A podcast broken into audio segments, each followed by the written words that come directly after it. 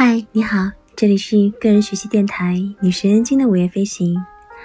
谢谢你来和我一起学习那些让你更聪明的科学新概念。今天我们将要一起学习的是第五十六个概念——二象性。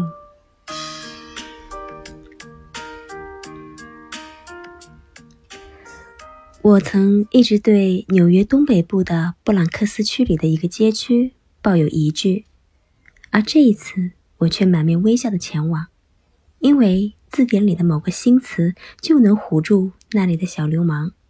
这个新词就是二象性。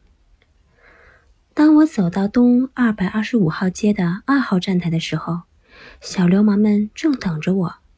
于是我说道：“嘿，你们知道什么是二象性吗？”没想到他们上前拥抱了我，并跟我狠狠的击了掌。然后我就成功返程了。在物理学中，二象性是最美妙却被低估了的概念之一。它让我们能从两个角度来描述同一种物理现象。我们常常需要灵光一现来发现这两个角度。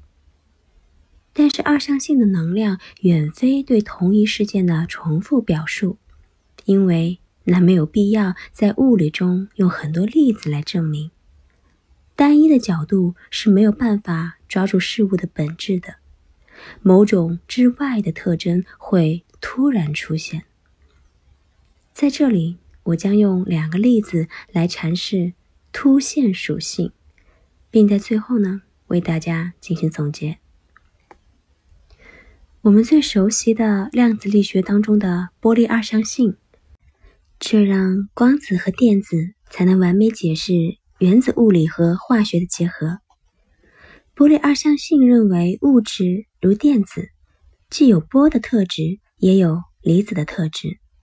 神奇的是，量子力学是如何体现波粒二象性的？根据哥本哈根学派的传统解释，波是一种行波振荡，所以呢，电子可以在其中作为离子存在。在量子随穿的例子当中，生命会变得很奇怪。在量子随穿中，电子因为其波性特质可以穿过障碍物。然而，经典物理学告诉我们，当一个物体能动小于障碍物的势能的时候，物体是无法穿过障碍物的。比如说，一座山。当量子力学预测离子可以穿过障碍物的时候，哪怕它的动能小于障碍物的势能，所以这就是为什么你可以使用 U 盘和 CD 播放器的原因。大多数的人都认为金属中的电子传导是经典物理学的重要成就。如果进行更深入的思考，我们就会发现，这种传导的发生就是因为电子的波性特质。我们称电子穿过周期性晶格金属的运动为布洛赫波。当电子的布洛赫波出现建设性的干扰，就会出现导电现象。而且，波粒二象性带我们预测了超导性，那就是电子或夸克等是如何实现无电阻导电的。在目前的量子引力理论与相对论宇宙学研究当中。理论家们正在用另一种二象性来解释那些未知的问题——全息二象性。这个先锋的理论是由伦纳德·萨斯坎德和吉勒德特·胡夫特提出的，后来呢，由胡安·马尔达西纳发展成为了反德希特空间共形场论对偶。这种理论一方面通过一般的引力理论描述了量子引力现象。